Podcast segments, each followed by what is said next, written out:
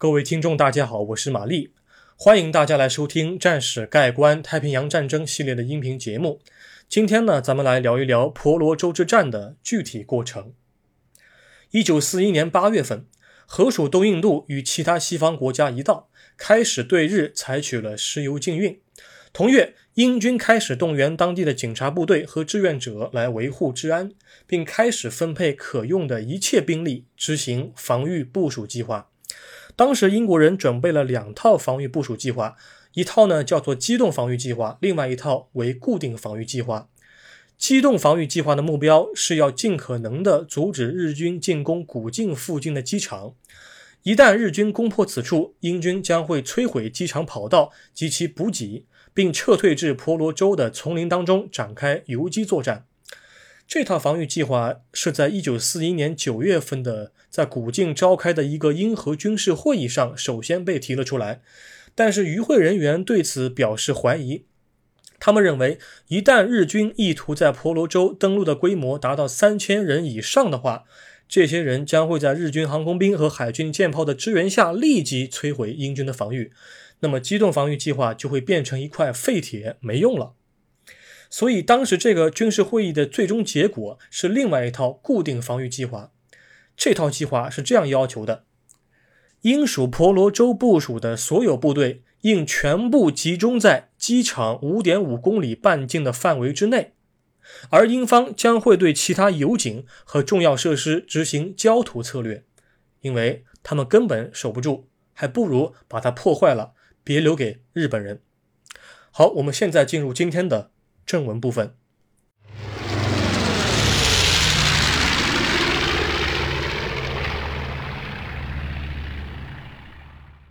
拱手相让，英方在第一时间摧毁油田。一九四一年十一月的下旬，驻守马来亚的英军长官亚瑟·帕西瓦尔前往沙拉越的海岸，评估当地的守备情况。他花了两天时间，在各处走了一圈。看完之后啊，哎呀，心情比较沉重。他个人觉得，当地守军应该尽可能的等待威尔士亲王号和反击号的舰队增援，其他什么事儿都别做了。为了鼓舞当地守军的士气，帕西瓦尔打算从马来亚拉来一些防空炮。他知道，在日方的航空兵的战机面前，这些防空炮也就是给当地的士兵一些心理安慰而已，起不了多大作用。古晋附近的机场比较重要，为什么呢？因为如果日军占领了此处，那么日军战机与新加坡的直线距离就只有五百五十公里了啊！这个五百五十公里这个数字意味着什么？它意味着日军只要在占领了机场之后部署一些轻型的轰炸机，日方的陆军航空兵就可以轻而易举地从新加坡的侧翼展开空袭。比方说，日方的九七式轻型轰炸机就可以轻松地飞一个来回，并在新加坡的上空留有一定的滞空时间。那么，对于一些其他航程比较长的轰炸机来说，那就更不在话下了。比方说，一式陆上攻击机、九七式重型轰炸机，还有九九式轻型轰炸机，对他们来说，他们的滞空时间就更为充裕了。英方的将领当时发现了这一点，因此驻守古晋机场的任务就变得。刻不容缓了。一九四一年十二月七日，日军偷袭珍珠港。不久之后，沙拉越的政府高层便获知了这一条消息。和马来亚战役早期英军的扭扭捏捏不同，这个詹姆斯·布鲁克土皇帝的后代们啊，做事儿却是十分的干练啊。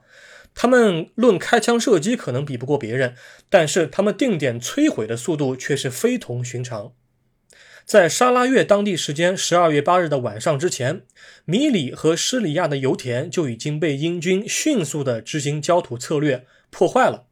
在日军入侵英属婆罗洲的十二月十三日之前，第十五旁遮普团二营的部队就已经从米里和施里亚撤离了，并前往西南面的古晋地区，这个地方就已经空出来了。在英军完成了自己的家庭作业之后，日军的进攻步伐才跟上了节奏。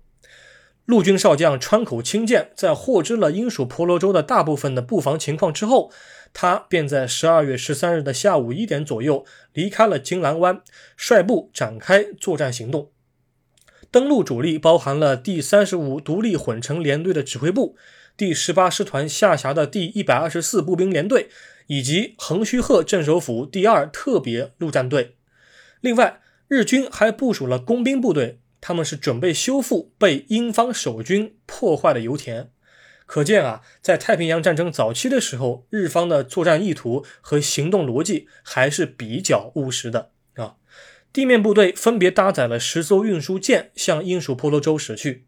然后由桥本幸太郎海军少将指挥的一个水面舰艇编队为其护航，编队旗舰为轻巡洋舰游良号。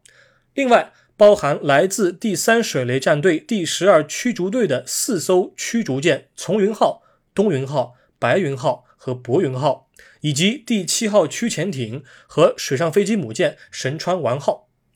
支援舰队则由立田健南海军少将指挥。包含重巡洋舰熊野号、灵谷号和两艘驱逐舰吹雪号和霞雾号。登陆部队在到达婆罗洲之前便兵分两路，分别分为左翼部队和右翼部队。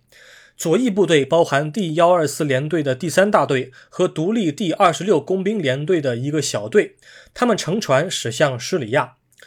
右翼部队包含第一百二十四联队中的剩余部队、独立第二十六工兵联队中的另外一个小队，以及横须贺镇守府第二特别陆战队的两个中队。他们乘船前往米里和米里北面海岸的罗东地区进行抢滩登陆。一九四一年十二月十六日午夜刚过，日方的登陆船队就已经到达了预定的登陆水域了。他们到达指定地点之后，便开始让地面部队乘坐登陆艇前往海滩。刚开始啊，海面上还比较平静，但是到了凌晨一点之后，海面上的风速啊却不断的提高，浪也是一阵比一阵猛，一阵比一阵强。日军本可以顺利的把部队转移到登陆艇上，但是这些已经放下的登陆艇，在海浪的拍打之下，离舰呢是越来越远，飘得越来越远，登不上去了。没有办法，为了加快效率和减少溺亡的战士，日军只能动用运输舰上的起重机了。就这样，日军的左翼部队和右翼部队就耐心地把部队渐渐转移到了登陆艇上，而他们的进攻行动也算是没有耽误太长的时间。十二月十六日凌晨四点四十分左右，左翼部队就已经全部上岸了。早晨六点左右，右翼部队相继上岸。这个时候天也快亮了，但是这些部队上岸之后，却没有发现任何的英军守军。虽然右翼部队在第一时间已经肃清了米里的政府大楼和邮电局，左翼部队也十分迅速地占领了施里亚的油田，但是他们几乎没有受到任何的抵抗。日军只是发现了米里的五十名当地警察，他们没干什么事儿，就通通的向日军投降了。同时，横二特的两个中队则在登陆了两个半小时的时间之内，便占领了罗东的原油提炼厂，并进一步的占领了米里附近的机场跑道。登陆次日，也就是一九四一年十二月十七日，两个方面的日军部队就已经成功的完成了在米里和施里亚的登陆任务，而油井的修复工作则交由专人负责。登陆主力便开始准备下一阶段的进攻行动。那就是入侵西南方面的古晋地区，占领那儿的机场。有意思的是，在登陆英属婆罗洲的一周之内，日军只有四十名人员伤亡，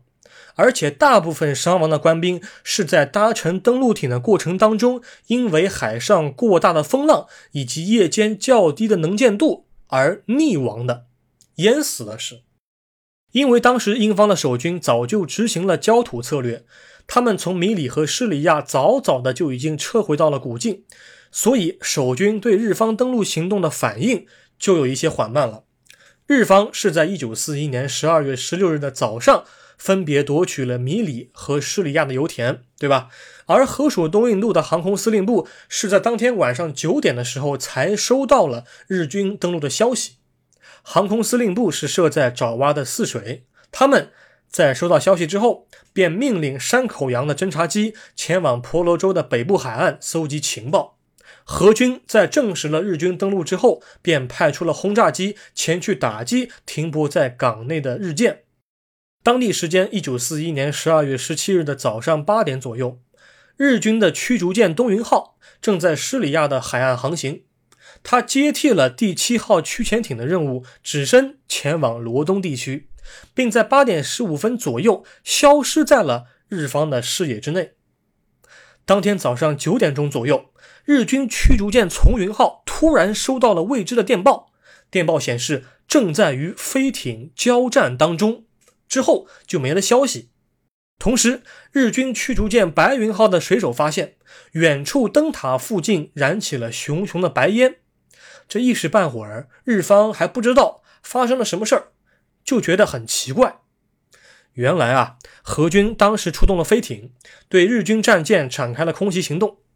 当天执行任务的飞艇，他们的型号是道尼尔二十四 K 一型，他们隶属于荷属东印度海军航空兵第七大队。从婆罗洲东面的达拉根起飞，向北部海岸飞去。其中一架飞艇 X 三十二向东云号投放了两枚航弹，航弹引爆了东云号放在舰尾的弹药，全舰二百二十八名官兵随舰葬入了海底，包括该舰的舰长海军中佐 T 川博。另一架飞艇 X 三十四只是击伤了一艘日军的运输舰而已，但是它。被水上飞机母舰神川丸号上放飞的日方的水上飞机所击落了。何方的海军航空兵在日方登陆英属婆罗洲的次日就已经击沉了一艘驱逐舰，而何军的潜艇却在六天之后创造了更大的战绩。啊，虽然当时的马来亚司令部的亚瑟帕西瓦尔、啊阿基博尔的维维尔以及空军上将布鲁克布帕姆，他们都不看好英属婆罗洲的防御作战，但是这个孕育在太平洋战争当中早期失败中的微小胜利，其实在几年之后却给美军带来了不少的启迪。所谓的启迪，就是对日方运输船队的潜艇破礁作战。好，我将在下一期当中重点讲述一九四一年十二月二十二日之后的战事，重点讲一讲何方潜艇是如何玩转日方的驱逐舰的。我们下一期再会。